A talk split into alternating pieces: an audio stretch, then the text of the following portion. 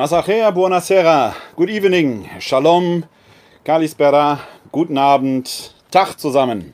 Herzlich willkommen zu Folge 17 bei, von bei euch, dem Videojournal der katholischen Citykirche Wuppertal in Zeiten der Corona-Pandemie. Gestern haben wir einmal ausfallen lassen müssen, weil ich gestern Abend äh, einen anderen Text zu schreiben hatte. Da hätte die Zeit sonst gefehlt. Heute Abend am 5. April, das ist der Abend des Palmsonntags im Jahr 2020, sehe ich euch wieder, seht ihr mich wieder. Herzlich willkommen hier zur 17. Folge. Unser Motto heißt immer noch, ich bin bei euch alle Tage bis zum Ende der Welt. Jenes, jene Verheißung, die der Auferstandene den Seinen ganz am Ende, wirklich mit dem letzten Satz des Matthäusevangeliums im 28. Kapitel, Vers 20, mit auf den Weg gibt für die Zeit bis zu seiner Wiederkunft. Die Verheißung gilt, er ist bei uns. Er lässt uns nicht allein, in den Höhen sowieso nicht. Aber dann brauchen die Menschen Gott noch viel weniger, weil sie dann denken, sie schaffen alles selber.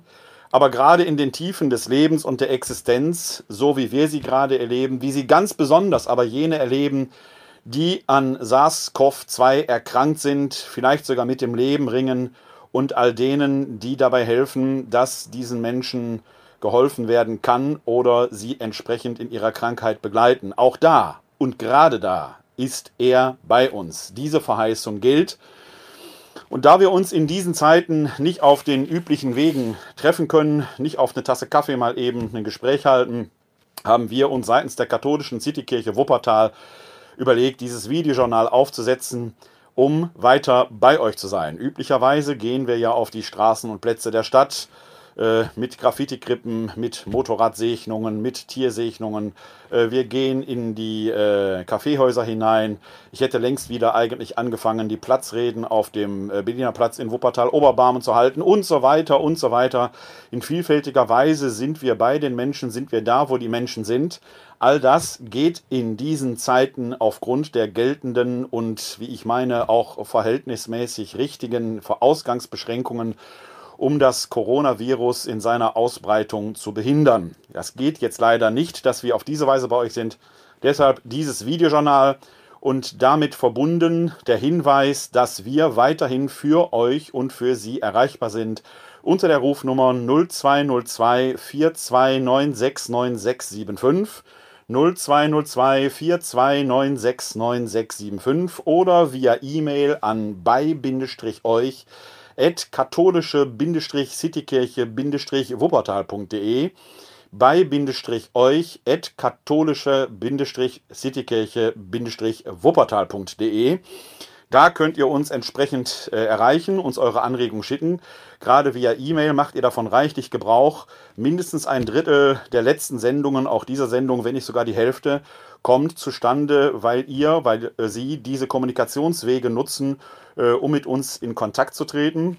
Äh, A, weil es Fragen gibt. B, weil Menschen ein Gespräch suchen über Gott und die Welt oder über ein seelsorgliches Problem aber eben auch, äh, weil ihr, weil äh, Sie uns Ihre Anregungen schicken. Äh, heute ist die erste Folge, wo ich die gar nicht alle aufnehmen kann. Bin ich also schon dankbar, dass ich die nächsten Folgen schon äh, etwas planen kann und da etwas im Petto habe. Hervorragend, denn das zeigt, dass ihr äh, uns hier hört oder zuschaut und äh, irgendwie scheint es euch auch zu gefallen, sonst würdet ihr nicht auf diese Weise mit uns in Kontakt treten. Durchaus hin und wieder auch mit kritischen Rückmeldungen, die ausdrücklich erwünscht sind. Äh, in dieser Folge habe ich eine Wette einzulösen. Es wird zweimal ein Name genannt. Hört genau hin, vielleicht findet ihr heraus, wer es ist. In dem Fall handelt es sich um Mann, der Betreffende. Ich werde diese Wette gewinnen. Herzlich willkommen, wenn du diese Folge hörst. Ich freue mich schon auf deine Reaktion. Ja, äh, alle äh, Dinge könnt ihr weiterhin auf unserer Homepage sehen, die wir für dieses äh, Projekt hier geschaltet haben. Die findet ihr im Internet unter www.kck42.de slash bei euch www.kck42.de slash bei euch. Da findet ihr alle äh, Angaben, wie ihr uns erreichen könnt, also die Kommunikationswege, auf die wir für euch verfügbar sind. Dort findet ihr vor allen Dingen immer das letzte Video und die letzte Audiodatei. Wir generieren ja aus diesen Videos immer auch einen Audiopodcast, den man sich mittlerweile auch auf iTunes, bei Spotify herunterladen kann oder äh, sich entsprechend in den Podcast-Player hinein abonnieren kann. So seid ihr da immer auf dem Laufenden und habt immer schon die letzte Folge parat. Äh, ich bin auch danach gefragt worden, ob es nicht eine Ankündigung geben kann, wann die sei. Die meisten Podcast-Player haben eine solche Funktion, dass ihr die so programmieren könnt, dass wenn eine Folge dort online geht, dass ihr eine Push-Nachricht aufs Handy bekommt. Bei mir funktioniert das ganz hervorragend und äh, ich habe äh, schon wahrgenommen, dann, wenn ich die Folge freigeschaltet habe, dann dauert das etwa 10 Sekunden, dann meldet mein Podcast-Player schon, dass da eine neue Folge äh, verfügbar ist. Auf diese Weise könnt ihr da also immer aktuell auf dem Laufenden bleiben. Es gab eine Rückfrage, denn ich erwähne hier mehrfach das Wort Show Notes und ich sage das jetzt auch nochmal. Alle Angaben, sowohl zu den kommunikativen Wegen, aber auch zu den Links und Hinweisen, die ich während äh, der Sendungen hier im Videojournal respektive im Audiopodcast gebe, findet ihr nachher in den Show Notes. Entweder bei Facebook oben drüber oder in anderen Medien unten drunter. Auf jeden Fall gibt es irgendwo die Links äh, auf die entsprechenden Seiten, auf die ich hinweise. Die könnt ihr euch da anklicken. Auch in den Podcast-Playern werden die gereicht. Und dann kam die Frage, wieso ich denn von Shownotes sprechen würde, ob das hier eine Show sei. In einer gewissen Weise kann man natürlich sagen, dass das eine, Shownotes, äh, eine Show ist. Äh, aber ich habe diesen Begriff gar nicht erfunden. Äh, denn dieser Begriff Shownotes ist ein stehender Begriff, der aus der Podcast-Welt kommt und in der Tat genau das bezeichnet, was ich hier mache, dass man eben Zusammenfassungen aus den Sendungen oder eben Links und so weiter präsentiert. A, um auf die eigenen Seiten nochmal aufmerksam zu machen, wo es vertiefende Informationen gibt. B, aber auch die Quellen auf diese Weise zu transportieren, dass man die sich nicht permanent mitnotieren muss oder die Kommunikationsmöglichkeiten. Und die heißen eben Shownotes. Auf der Seite vitohype.com wird zum Beispiel genau diese Frage gestellt, gestellt. Was sind Shownotes beim Podcasting? Beim Podcasting stellen die Show Notes eine kurze bis lange Zusammenfassung des in der Folge behandelten Inhalts dar. Die Show Notes sind, wie der Name schon sagt, die Notizen zu deiner veröffentlichten Podcast-Folge. Sie sind das Werkzeug, um den Kontakt zu deiner Hörerschaft weiter aufrechtzuerhalten. Show Notes stellen besprochene Themen in der Podcast-Folge als Text dar. Dabei verweist der Podcast-Host bereits in der Audioaufnahme auf die Shownotes, um den Hörern zu zeigen, um dem Hörer zu zeigen, der Hörerin auch, dass er dort zusätzliche Informationen findet. Und genau das mache ich hier. Das sind also die Shownotes und es gibt, ich muss verrückt sein, sogar einen Wikipedia-Artikel dazu. Also es gibt zwei Links dazu, wo ihr euch ein bisschen fit machen könnt. Was sind denn Shownotes? Und ich werde diesen Begriff hier weiter benutzen. Und zwar sehr gerne, weil er äh, seit gestern mit einer Erinnerung an einen sehr geschätzten Freund und Kollegen verbunden ist. Und ich würde echt einen Schilling drauf verwetten, wenn ich Österreicher wäre, wenn wir da nicht ein biblisches Vorbild hätten. Und es gibt sogar deren mehrere.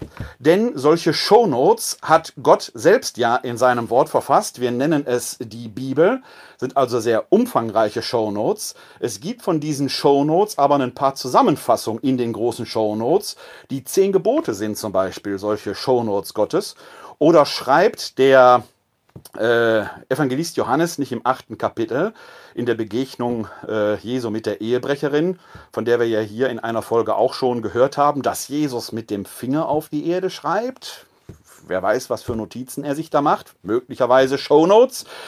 Und dann gibt es eine ganz berühmte Shownote, die erscheint nämlich an der Wand und im Buch Daniel, da taucht sie auf. Im fünften Kapitel ist eine längere Geschichte, die ich euch äh, anempfehle. Da geht es um den König Belshazzar. Äh, ich werde daraus jetzt, weil die Geschichte doch recht lang ist, lediglich die Kapitel 22 bis 30 rezitieren, wo es um die berühmten Shownotes geht, mit denen sich der Prophet Daniel dann auseinandersetzen darf. Da heißt es also im fünften Kapitel des Buches Daniel, Kapitel 22, die Verse bis 30. muss mir mal eine größere Bibel hier schauen, äh, zulegen. Ich fange in Vers 21 an zu lesen. Aus der Menschheit wurde er ausgestoßen, sein Herz wurde dem der Tiere gleichgemacht. Er musste bei den wilden Eseln hausen und Grünzeug wie die Stiere fraß er Und vom Tau des Himmels wurde sein Leib benetzt, bis er erkannte, der höchste Gott gebietet über die Herrschaft bei den Menschen und gibt sie, wem er will. Und jetzt kommt Vers 22. Und du, Beljassar, sein Sohn, hast dein Herz nicht gedemütigt, obwohl du dies alles weißt. Du hast dich gegen den Herrn des Himmels erhoben und dir die Gefäße aus seinem Tempel herbeischaffen lassen. Du und deine Großen, deine Frauen und Nebenfrauen, ihr habt daraus Wein getrunken. Du hast die Götter aus Gold und Silber, aus Bronze, Eisen und Holz und Stein gepriesen, die weder sehen noch hören können und keinen Verstand haben. Aber den Gott, der deinen Lebensatem in, seinen Händen, in seiner Hand hat und dem all deine Wege gehören, den hast du nicht verherrlicht. Darum hat er diese Hand geschickt und diese Schrift geschrieben. Das Geschriebene lautet aber Mene, Mene, Tekel, Uparsin. Diese Worte bedeuten, Mene, gezählt hat Gott die Tage deiner Herrschaft und macht ihr ein Ende. Tekel, gewogen wurdest du auf der Waage und zu leicht befunden. Peres, geteilt wird dein Reich unter den Medern und den Persern gegeben. Da befahl Beljassar, Daniel in Purpur zu kleiden und ihm eine goldene Kette um den Hals zu legen, und er ließ verkünden, dass Daniel als der Dritte im Reich herrschen sollte. Aber noch in derselben Nacht wurde Beljassar, der König der Chaldäer, getötet. Also, im Buch Daniel geht es um ganz besondere Shownotes Gottes, das Menetheke, das dort an der Wand erscheint. Ähm, und äh, dass der äh, König Beljassar nicht entziffern kann. Deshalb ruft er den Propheten Daniel, der in der Lage ist, diese Buchstaben zu lesen und die Botschaft darin zu entziffern. Äh, und diese Shownotes halten kein äh, gutes Omen für Beljassar bereit. Sein Vater Nebukadnezar war ja dem Wahnsinn anheimgefallen. Das tauchte noch in Vers 21, den ich jetzt hier vorweg äh, gelesen habe, auf. Er unterdrückte aber die Israeliten und selbst wenn Daniel jetzt hier als der Dritte im Reich eingesetzt wird, rettet es Beljassar nicht das Leben. Er hat sich mit dem Höchsten angelegt und in den Shownotes Gottes steht halt, du sollst deinen Gott nicht versuchen.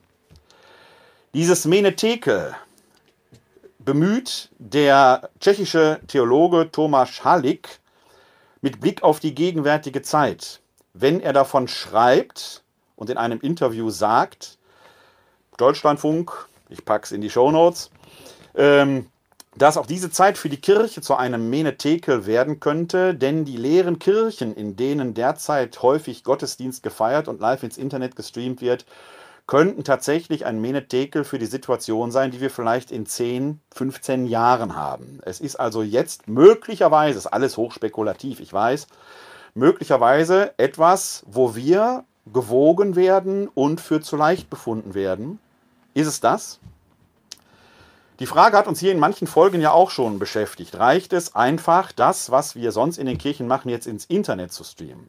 Aus der ersten Not heraus haben das viele gemacht. Man kann aber in den letzten zwei Wochen schon beobachten, dass da vieles in der Reflexion passiert. Die theologische Reflexion braucht sicherlich da noch Aufarbeitung. Und zwar nicht allein wegen der Frage, ist das jetzt eine Privatmesse ohne und mit Volk? Mittlerweile bin ich persönlich der Meinung, man kann das so ohne weiteres gar nicht beantworten, denn da, wo ich mich umtue und umhöre, feiern ja doch einige auch am Bildschirm mit. Ob es viele sind, kann man aufgrund der Klickzahlen so alleine gar nicht sagen, aber es gibt dieses Feedback, es gibt diese Rückmeldung aus den Gemeinden dass die Leute froh sind, wenn sie ihren Pfarrer in ihrer Kirche sehen. Das ist ein Wert in sich.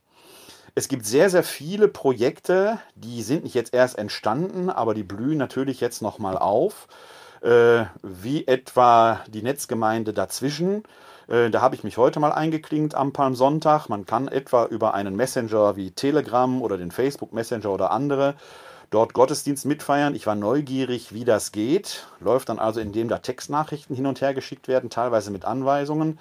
Ich muss sagen, meine Weise ist das nicht.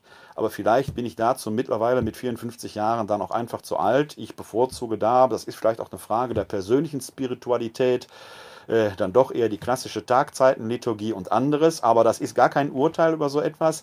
Äh, äh, es findet ja eine Gemeinde im Netz, die auf diese Weise spirituell zusammenkommt. Und wenn man sieht, was da im Hintergrund passiert, dann sage ich ja, in der analogen Welt sitzen jetzt Menschen physisch voneinander getrennt, vielleicht sogar durch mehrere hundert Kilometer, aber das Netz führt sie zusammen.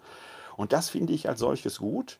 Es mag nicht jedermanns und jeder Frau's Form sein, aber da entstehen tatsächlich ganz neue Möglichkeiten, wo das Netz auf diese Weise neu genutzt wird. Und ich werde versuchen, auch in den nächsten Tagen hier im Videojournal bzw. dem dazugehörigen Audio-Podcast immer wieder auf solche Aktionen aufmerksam zu machen. Die Netzgemeinde dazwischen, äh, da packe ich den Link auch in die Show Notes.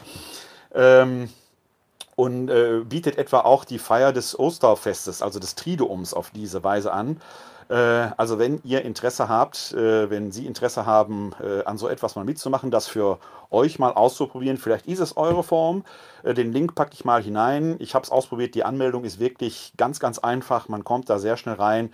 Es werden verschiedene Messenger dort bedient. Man ist also nicht auf einen entsprechend fixiert. Ich finde es eine wunderbare, kreative Möglichkeit, die da ist.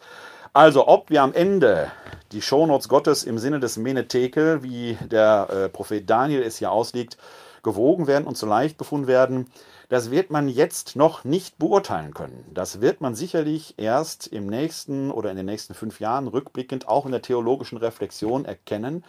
Äh, man wird abwarten müssen, wie es nach Beendigung der Krise ist, wie die Menschen dann äh, reagieren werden, wenn man in den Kirchen wieder zum Gottesdienst zusammenkommen kann. Denn es entsteht ja jetzt auch so eine sehr merkwürdige Situation in einem Domradio-Interview etwa. Äh, hat äh, Professor Saberschinski, der bei uns hier im Erzbistum Köln das Liturgiereferat leitet, in einem Interview auch die Frage beantwortet, äh, wie das denn jetzt gerade am Palmsonntag sei, ob man zum Beispiel die Palmzweige via Internet segnen kann. Und der hat natürlich gesagt, als Christin, als Christ, jeder, der getauft ist, jeder Gefirmte sowieso, ist des Segens fähig. Natürlich können wir segnen, auch die Dinge in unserem Alltag. Und es ist immer die Frage, in welchem Zusammenhang können Christen segnen. Dass natürlich der Papst zuständig dafür ist, der Stadt und den Erdkreis zu segnen, Urbi et Orbi. Dass wir das nicht machen, dass das des Papstes Sache ist, das ist doch klar. Aber gerade in unserem häuslichen Bereich, in unserem alltäglichen Bereich sind wir als Getaufte als Gefirmte sowieso, aber als Getaufte in der Lage zu segnen. Man kann also den eigenen Palmzweig segnen, wenn man das möchte. Aber er beantwortete und geht in dem Interview eben auch auf die Frage ein, wie ist das denn im Internet? Und mir tauchte die Frage auf, auf die ist er nicht eingegangen. Äh, die ganzen Sachen, die ganzen Gottesdienste und diese Dinge sind ja jetzt im Internet, bei YouTube und sonst wo auch konserviert. Da entsteht ja quasi eine ganz eigene theologische Frage wie lange hält denn so ein Segen? Das ist jetzt mit einem Augenzwinkern formuliert, aber diese Frage müssen wir uns erstellen. Reicht es, wenn es jetzt reicht, Palmsonntag im Internet zu feiern und wir haben Lesejahr A, Lesejahr B, Lesejahr C. In diesem Lesejahr haben wir die Matthäus-Passion äh, am Palmsonntag gehört oder äh, Sie werden sie noch hören, wenn Sie noch im Internet den Gottesdienst mitfeiern werden heute. Reicht es, wenn wir uns in drei Jahren einfach das Video von heute nochmal äh, ansehen? Also Sie merken, man merkt, da ist eine ganze Reihe von theologischen Fragestellungen, die damit äh, zusammenhängt.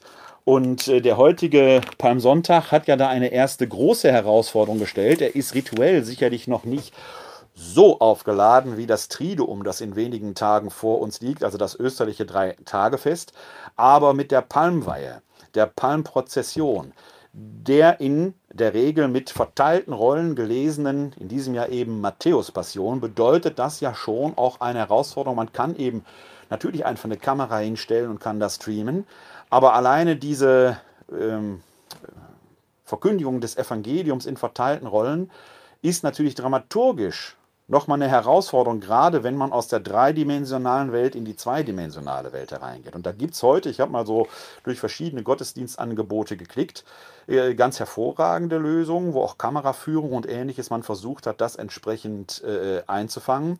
Andere taten sich damit schwerer. Die Tonabnahme ist da natürlich schon eine ganz, ganz große Herausforderung. Aber man merkt insgesamt in den letzten zwei Wochen, ist da in vielen Gemeinden was passiert. Man hat also einen eigenen Lernprozess durchgemacht, ähm, jenseits der theologischen Fragen, liturgiewissenschaftlichen Fragen, die im Hintergrund stehen, auch der amtstheologischen Fragen.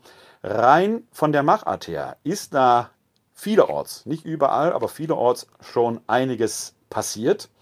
Vor allen Dingen merkt man auch, dass in vielen Gemeinden die Verantwortlichen, ehren- und hauptamtlich, anfangen, sehr kreativ mit dem Internet umzugehen. Und da ist mir äh, eine Sache sehr schön aufgefallen von Kreisdechant Daniel Schilling der den Palmsonntag äh, in seiner Kirche oder das Palmsonntagsgeschehen, den Einzug Jesu in Jerusalem, mit Playmobil-Figuren auf dem, ich glaube, es ist der Kirchenboden, nachgestellt hat mit einer großen äh, Spirale, die mit Palmzweigen gelegt war.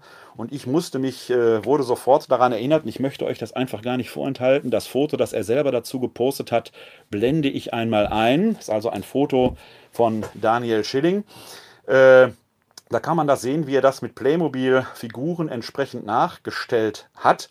Und das finde ich eine wunderbare, schöne Idee, denn es gibt dazu auch ein passendes Video. Ich verlinke mal auf den ähm, äh, Facebook-Account von Daniel Schilling. Ich weiß nicht, ob der für alle, die nicht Facebook haben, auch zugänglich ist, aber die, die Facebook nutzen, können da einfach mal äh, reinschauen und sich dieses Video, das er da gedreht hat, er sagt auch ein paar Worte dazu, anschauen. Äh, das finde ich sehr charmant. Äh, A, weil es äh, kreativ nochmal zeigt, weil es auch nochmal eine besondere Zielgruppe anspricht, in dem Fall sicherlich auch ganz besonders Kinder, aber eben nicht nur, denn legendär sind ja die Playmobil-Aktionen von Harald Schmidt, die er früher in der Harald Schmidt Show äh, gezeigt hat.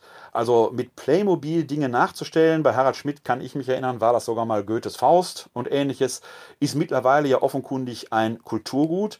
Also hier eine kreative Möglichkeit, äh, das Internet auf diese Weise in diesen Tagen der physischen Distanz dann doch zum Zwecke der sozialen Nähe und hier sogar der Glaubenskommunikation zu nutzen. Und ähm, dass das äh, nicht ganz äh, ohne Nachahmer ist, äh, auch wenn man jetzt äh, ich nicht weiß, ob die Urheberin dieses Bildes tatsächlich dann von Daniel Schilling, äh, ähm, ich hätte beinahe gesagt, infiziert wurde, äh, inspiriert heißt es weiß ich nicht. Äh, das stammt von, ich glaube, der Vorname ist Stefanie Uppus. Ich hoffe, ich habe den Namen äh, richtig ausgesprochen. Ist mir heute auch im Internet untergekommen, wo ihre Tochter das im Flur nachgestellt hat. Und äh, Frau Uppus ruft dann zu einer kleinen Challenge auf, doch da entsprechend weitere Fotos einzustellen, wie der Einzug Jesu in Jerusalem dann zu Hause spielerisch nachgestellt werden kann. Also sehr kreativ, auch an diesem Palmsonntag äh, wie man da äh, mit dem Internet umgehen kann. Und da passiert, äh, finde ich, ganz viel.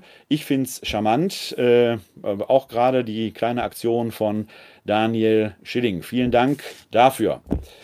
Ähm, ansonsten bleibt natürlich äh, äh, die Liturgie im Internet äh, und die digitale Kirche eine weitere Herausforderung, gerade jetzt in den österlichen Tagen, die ja zum zentralen Fest des Kirchenjahres gehören.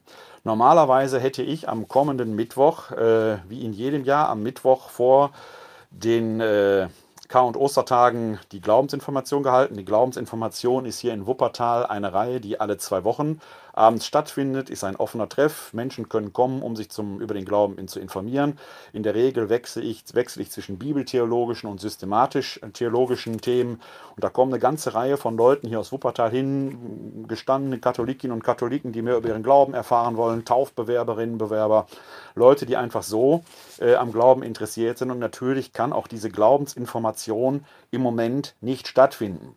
Ich habe aber vor anderthalb Jahren begonnen, die auch aufzuzeichnen, auch live ins Internet zu streamen. Und Gott sei Dank habe ich das letztes Jahr mit genau diesem Thema eben gemacht, denn die Glaubensinformation orientiert sich grob am Glaubensbekenntnis, ist also ein Jahreskurs. Drei Viertel der Themen wiederholen sich, ein Viertel tausche ich immer aus. Und dieses Thema, was jetzt am Mittwoch dran gewesen wäre, eine Einführung in die Liturgie des Triduum Paschale, ist natürlich ein Thema, das jedes Jahr kommt. Ähm, ich habe das Video äh, auf der Homepage der katholischen Citykirche Wuppertal eingebaut, gibt es aber bei YouTube. Also wenn Sie sich äh, auf die Kar- und Ostertage auf diese Weise mal vorbereiten wollen, da geht es natürlich um die Liturgien, die wir gefeiert hätten. Aber vielerorts werden sie ja gefeiert und werden ins Internet übertragen. Oder es gibt andere Formate. In Remscheid hörte ich davon, dass eine Ostervesper mit Lichtritus gesungen werden soll. Der Inhalt des Osterfestes bleibt ja aber gleich. Und was wir da feiern und wie wir es sonst liturgisch entfalten, das wird in diesem Video erklärt. Äh, könnt ihr euch, können Sie sich anschauen. Denn eins steht fest: Ostern fällt nicht aus. Die ganzen Diskussionen um die Verschiebung des Osterdatums sind so ein bisschen lächerlich. Habe ich auch schon mehrfach gesagt, das ist ja schon längst beim Osterfeststreit entschieden worden. Es spielt aber noch etwas anderes eine wesentliche Rolle, denn zumindest nach unserem römisch-katholischen Glauben wiederholen wir Ostern ja nicht oder wir erinnern uns nicht bloß daran, sondern wir vergegenwärtigen ein Ereignis, das vor rund 1990 Jahren in Jerusalem einmalig ein für allemal stattgefunden hat. Jesus Christus feiert das letzte Abendmahl, er stirbt am Kreuz wie ein Sünder und wird trotzdem von Gott aus dem Kreuzestod gerettet. Der Gottverlassene wird von Gott gerettet. Diese Tat ist einmalig. Sie kann nicht wiederholt werden. Wir vergegenwärtigen sie Jahr für Jahr in einer großartigen Liturgie. Und in diesem Jahr müssen wir sie in einer besonderen Weise vergegenwärtigen. Wir können es leider aufgrund des äh, Corona, der Corona-Pandemie nicht in der gewohnten Weise tun. Aber wir werden andere Wege finden. Von Seiten der katholischen Citykirche Wuppertal äh, werden wir morgen, denke ich, äh, dazu eine Handreichung veröffentlichen. Wir sind aber nicht die Einzigen. Das äh, Deutsche Liturgische Institut in Trier, das Bistum Würzburg, viele, viele Gemeinden sind auf diese Weise unterwegs, sodass man wenn man jetzt nicht nur im Internet zuschauen will, sondern auch zu Hause in eine Hausliturgie eintreten will, da reichlich, reichlich Handreichungen findet, wie wir dieses großartige Fundament des christlichen Glaubens, Kreuzes, Tod und Auferstehung Jesu Christi, vergegenwärtigen können, in diesem Jahr in einer besonderen Weise. Dass nämlich die Liturgien im Internet eine besondere Herausforderung bedeuten, gilt ja auch für die evangelische Kirche. Die ist ja da auch in einer ganz besonderen Weise herausgefordert. Man muss aber auch sagen, dass gerade dieser ganze Themenbereich der digitalen Kirche, der sogenannten digitalen Kirche in der evangelischen Kirche immer schon etwas weiter gedacht wurde. Vielleicht auch, weil in der evangelischen Tradition die Wort Gottes Liturgien, das Wort Gottes einen etwas stärkeren Stellenwert hat als bei uns. Und da sage ich ganz ehrlich, Wort Gottes feiern im Internet sind wesentlich leichter zu transportieren und zu distribuieren als symbolgeladene Eucharistiefeiern oder andere Feiern.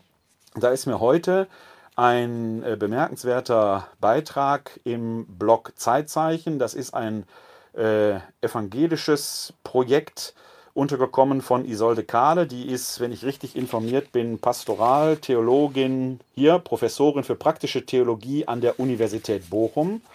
Und Isolde Kahle schreibt in diesem Beitrag, der überschrieben ist mit dem Titel Experiment mit offenem Ausgang, folgendes. Die Folgen des kirchlichen Shutdowns sollten insofern nicht schön geredet und verharmlost werden. Wenn viele jetzt begeistert von der großen Chance der digitalisierten Kirche sprechen, dient das vielleicht der kirchlichen Selbstberuhigung. Es ist aber gewiss nicht realistisch. Die mediale Kirche kann eine Gemeinschaft mit physisch kopräsenten Interaktionspartnern nicht ersetzen. Die digitale Seelsorge auch nicht eine Seelsorge, bei der man der anderen Person in die Augen schauen, ihre Hand halten oder ein Segensritual durchführen kann. Überdies wirkt jede Suggestion, Krisengewinner zu sein, in der gegenwärtigen Situation zynisch. Viele Pfarrerinnen und Pfarrer sowie die Gemeinden leiden unter ihren geschlossenen Kirchen. Zugleich versuchen sie kreativ neue Wege zu gehen. In der Seelsorge werden viele Ideen ausgetauscht und praktiziert, die die Begleitung von alten Menschen, von Sterbenden und Trauernden unter den gegenwärtigen Bedingungen zu ermöglichen versuchen. Die Telefonseelsorge ist in diesen Tagen von besonders hoher Bedeutung, weil das Telefon ein Medium ist, das auch älteren Menschen vertraut und zugänglich ist. In vielen Gemeinden ist darüber hinaus ein Zusammenrücken der Generationen zu erkennen.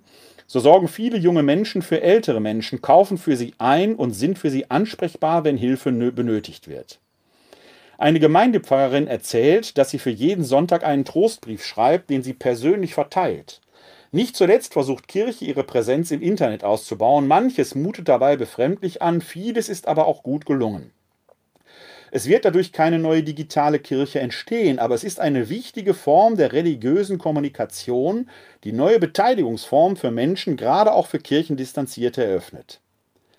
Das lindert den Schmerz über den Verlust der Nähe in einer physisch kopräsenten Gemeinschaft etwas. Doch ist momentan nicht absehbar, was mittel- und langfristig aus der Krise für die Kirche resultiert. Inwieweit werden sich bestimmte Verhaltensmuster einprägen, die die Nicht-Selbstverständlichkeit von Gottesdiensten, Ritualen unterstreichen und solche Formate fragwürdig erscheinen lassen? Welche Nachhaltigkeit werden umgekehrt mediale religiöse Kommunikationsformen haben? Ein Experiment mit offenem Ausgang. Und in der Tat, soweit Isolde Kahle, in der Tat, das kann ich nur unterstreichen, ich halte vieles von dem, was da gerade passiert und geschieht, tatsächlich für ein großes Experiment. Das ist Try and Error und das ist gar nicht verkehrt. Try and Error gehört zu jeder Wissenschaft. Vieles wird ausprobiert, manches wird sich als erfolgreich äh, herausstellen, manches wird als nicht erfolgreich gegeben. Aber diesen kritischen Diskurs müssen wir mit Verlaub dann auch führen. Mit aller harten Kritik, die notwendig ist, in Rede und Gegenrede. Äh, und da entsteht gerade ein großartiger Lernprozess. Jetzt aber zu glauben, hier wäre der große Aufbruch, die große Chance, das ist nicht nur, unterstimme ich Isolde Kahle zu zynisch, sondern man muss auch abwarten, ob nicht gerade durch diese Zeit, und je länger sie dauert, desto mehr werden sich da neue Gewohnheiten einstellen, eine Rückkehr zum alten Muster überhaupt möglich sein wird. Ich glaube, dass auch diese Krise nicht nur eine Entscheidungszeit ist in der Wortbedeutung, sondern tiefgreifende Veränderungen mit sich bringen wird. Äh, und da jetzt allein aufs Internet als Erlösungsmittel und Erlösungsmittel zu setzen, ist dann schwierig, wenn man denkt, wir hätten jetzt einfach hier eine neue Gemeindeform entwickelt. Nein, das Internet ist eine Kommunikationsform. Gott sei Dank haben wir sie. Gott sei Dank können wir sie nutzen. Gott sei Dank bleiben wir auf diese Weise sozial in Kontakt, auch bei aller notwendigen physischen Nähe und die ist notwendig. Dieser Palmsonntag war bei 20 Grad draußen ein hervorragender Frühlingstag, eigentlich Biergartenwetter. In Wuppertal gibt es auch einige. Ich habe viele Motorradfahrer heute gesehen, viele Fahrradfahrer. Die Nordbahntrasse, so eine umgebaute Fahrradtrasse, war voller Menschen heute. Leute, bleibt vorsichtig. Gewöhnt euch nicht an die Gefahr. Ich weiß, das geht schnell. Man kann nicht permanent im Panikzustand leben, soll auch keiner. Bleibt aber wachsam, denn aus Spanien erreichen uns ganz hervorragende Nachrichten. Spanien ist ja auch mittlerweile sehr betroffen.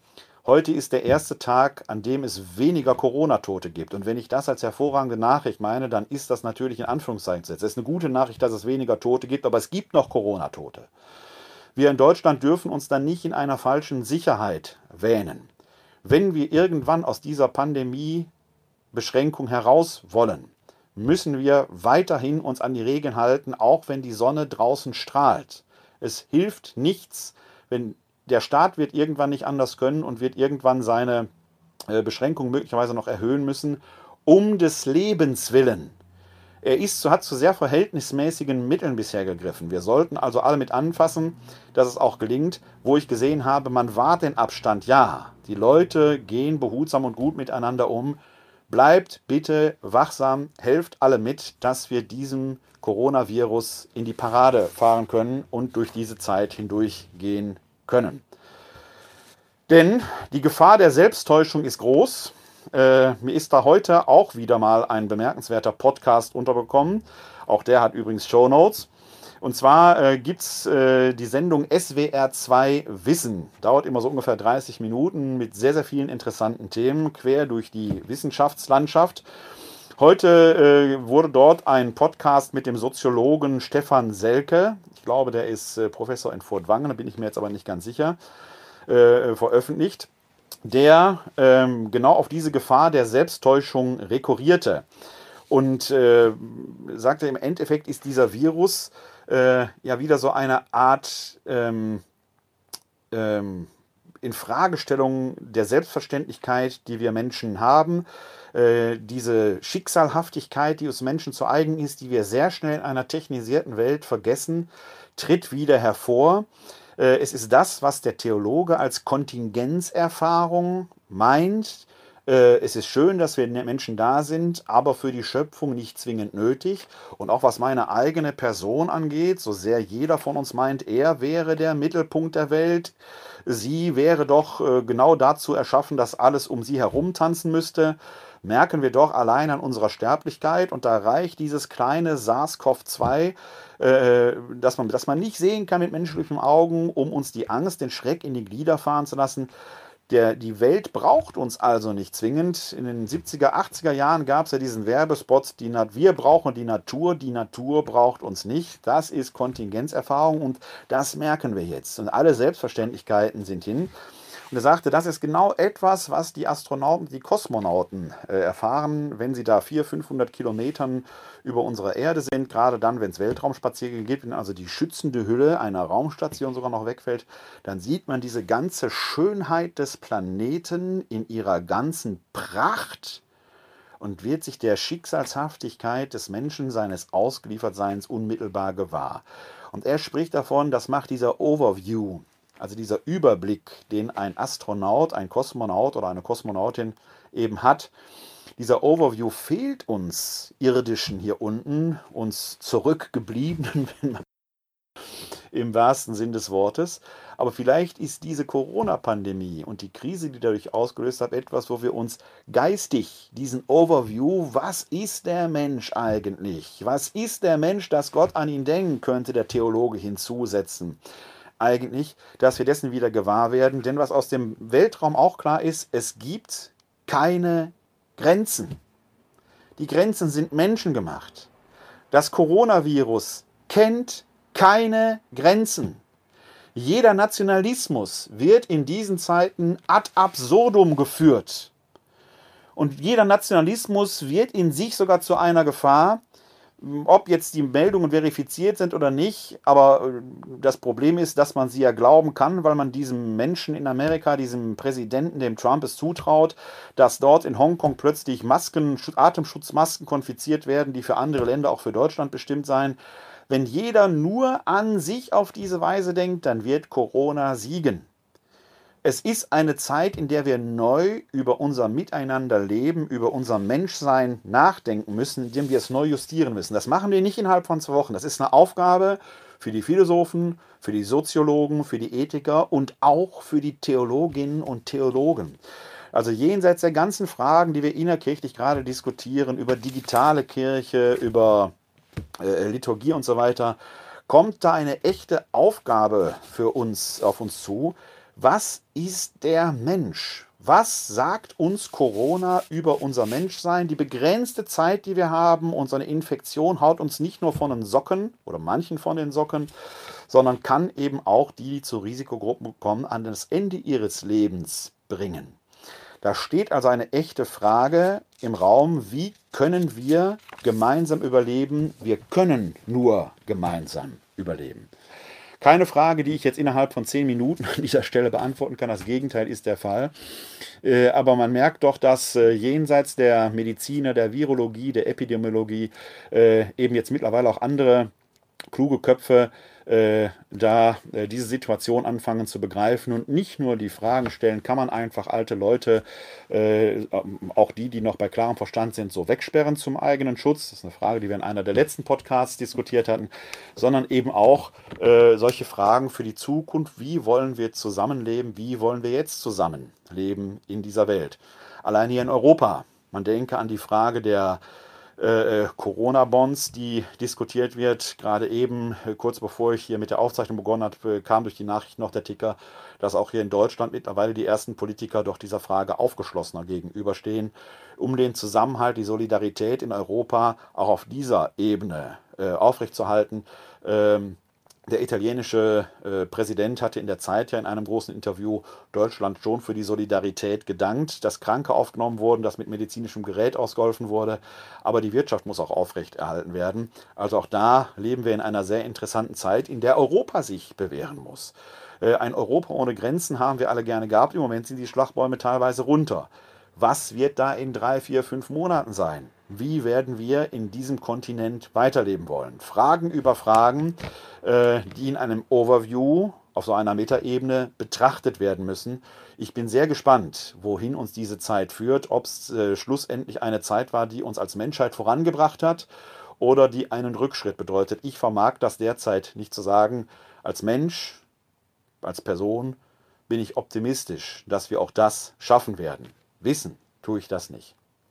Gerne mache ich weiterhin auf, die, äh, auf das Projekt der katholischen Krankenhausseelsorge hier in Wuppertal aufmerksam, die eine Hotline geschaltet haben äh, für äh, Angehörige von Corona-Patienten, äh, die in den Krankenhäusern liegen, die man sich aufgrund der Zugangsbeschränkungen jetzt nicht so ohne weiteres besuchen kann. Und äh, der leitende Krankenhausseelsorger Pfarrer Rainer Nieswand, den Text habe ich in den letzten Folgen äh, schon öfters vorgetragen, werde ihn aber auch jetzt und auch in Zukunft noch öfters vortragen, äh, schreibt dazu folgendes: Ein Ohr für dich.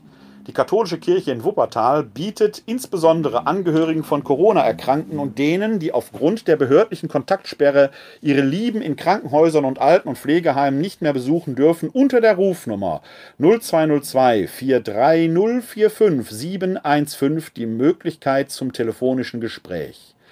Ab Freitag, 3.4., also ab vorgestern, zwischen 8 und 20 Uhr ist diese Nummer täglich freigeschaltet. Bitte nicht verzagen, falls besetzt.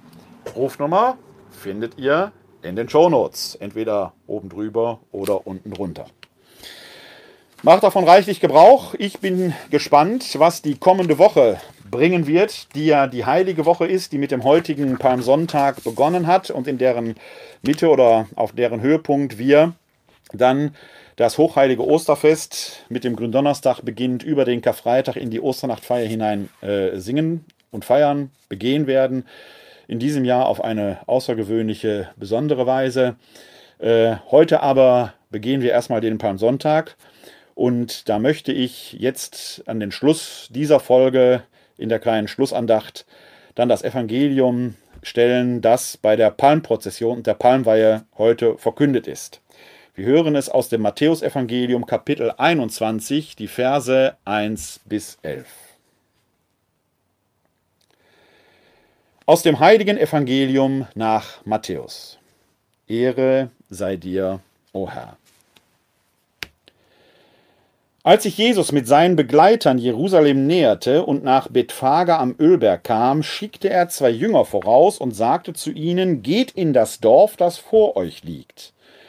Dort werdet ihr eine Eselin angebunden finden und ein Fohlen bei ihr. Bindet sie los und bringt sie zu mir.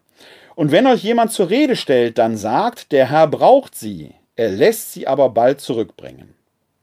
Das ist geschehen, damit sich erfüllte, was durch den Propheten gesagt worden ist. Sagt der Tochter Zion, siehe, dein König kommt zu dir.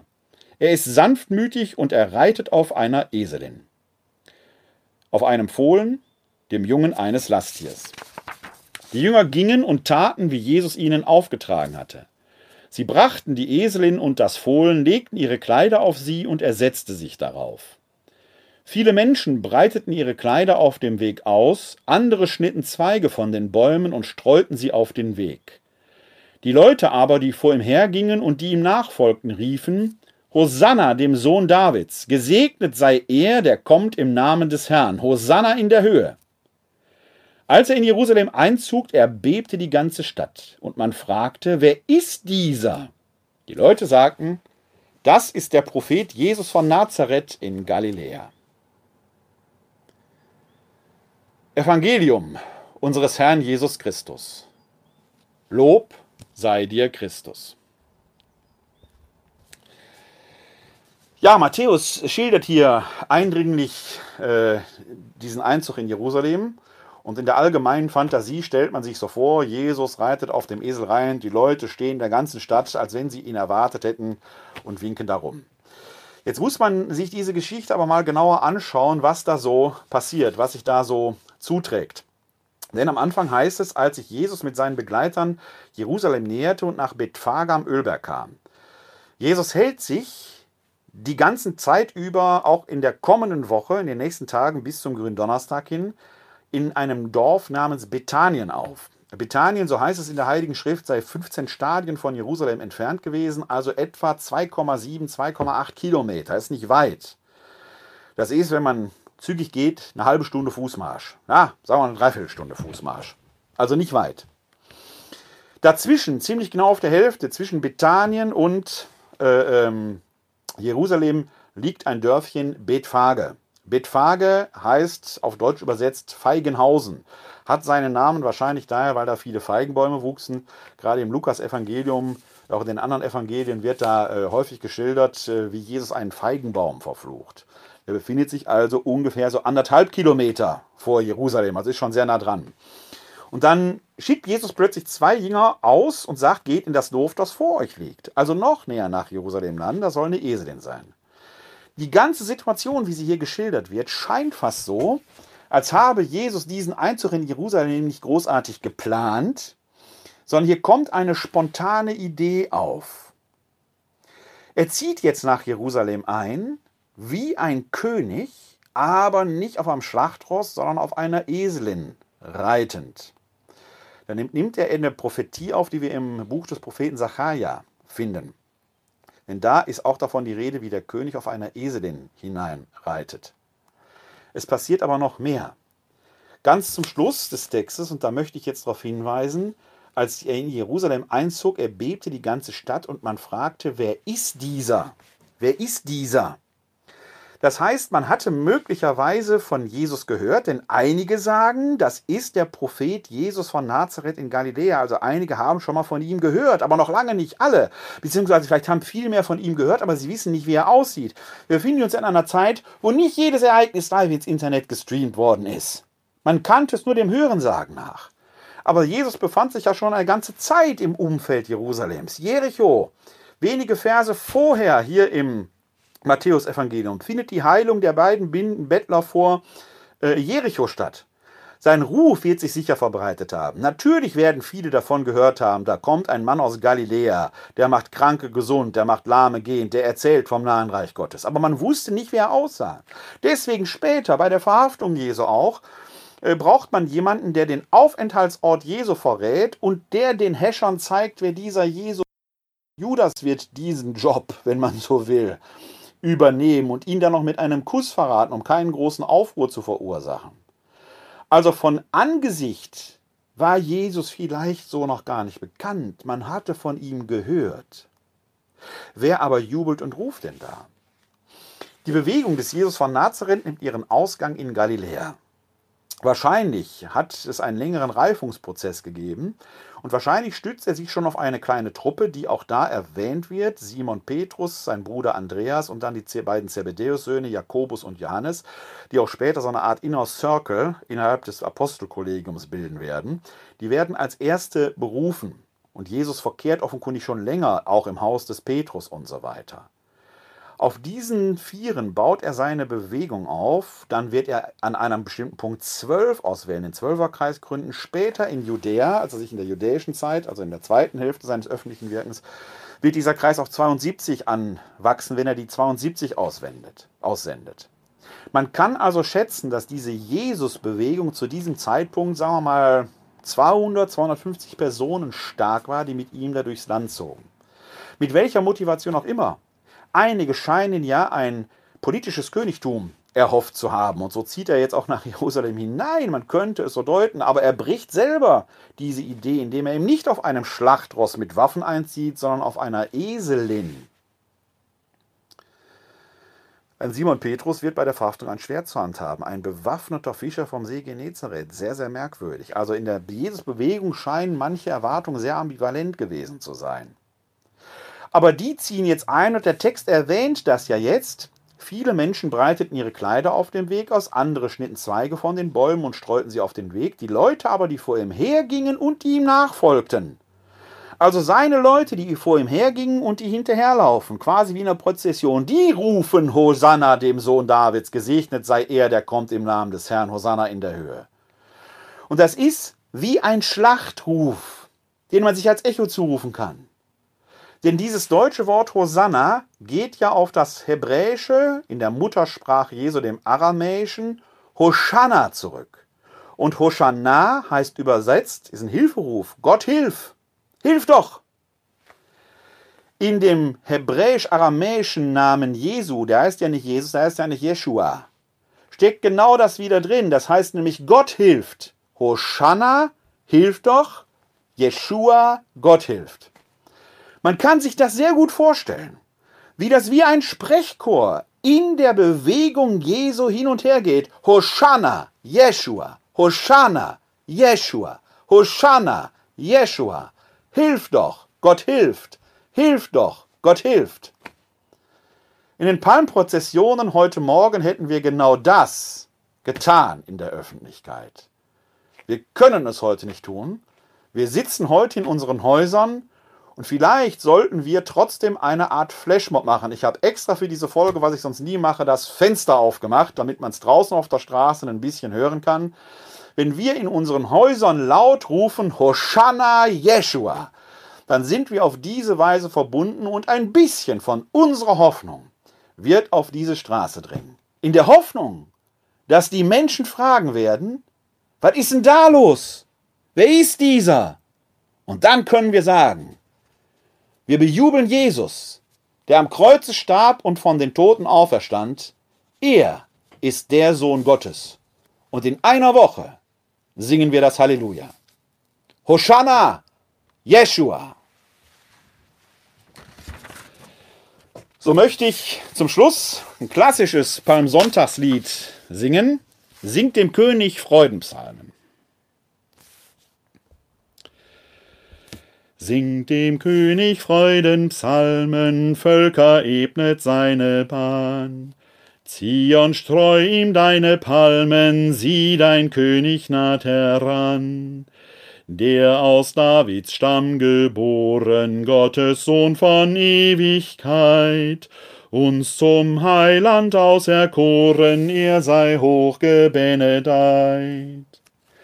David sah im Geist entzücket den Messias schon von fern, der die ganze Welt beglücket, den Gesalbten unsern Herrn. Tochter Zion, streu im Palmen, breite deine Kleider aus. Sing ihm Lieder, sing ihm Psalmen, heut beglücket er dein Haus. Sieh Jerusalem, dein König, sieh voll Sanftmut kommt er an. Völker seid ihm untertänig, er hat allen wohlgetan den die Himmel hoch verehren, dem der Chor der Engel singt, dessen Ruhm sollt ihr vermehren, da er euch den Frieden bringt. Geister, die im Himmel wohnen, preist den großen König heut, und ihr Völker aller Zonen singt, er sei gebenedeit. Singt Hosanna in den Höhen, hochgepriesen Gottes Sohn. Mögen Welten einst vergehen, ewig fest besteht sein Thron. Der Herr segne uns, er bewahre uns vor Unheil und er führe uns zum ewigen Leben. Das gewähre uns der dreieine Gott, der Vater, der Sohn und der Heilige Geist. Amen. Hoshana, Jeshua, bleiben Sie gesund und helfen Sie anderen gesund zu bleiben. Glück auf!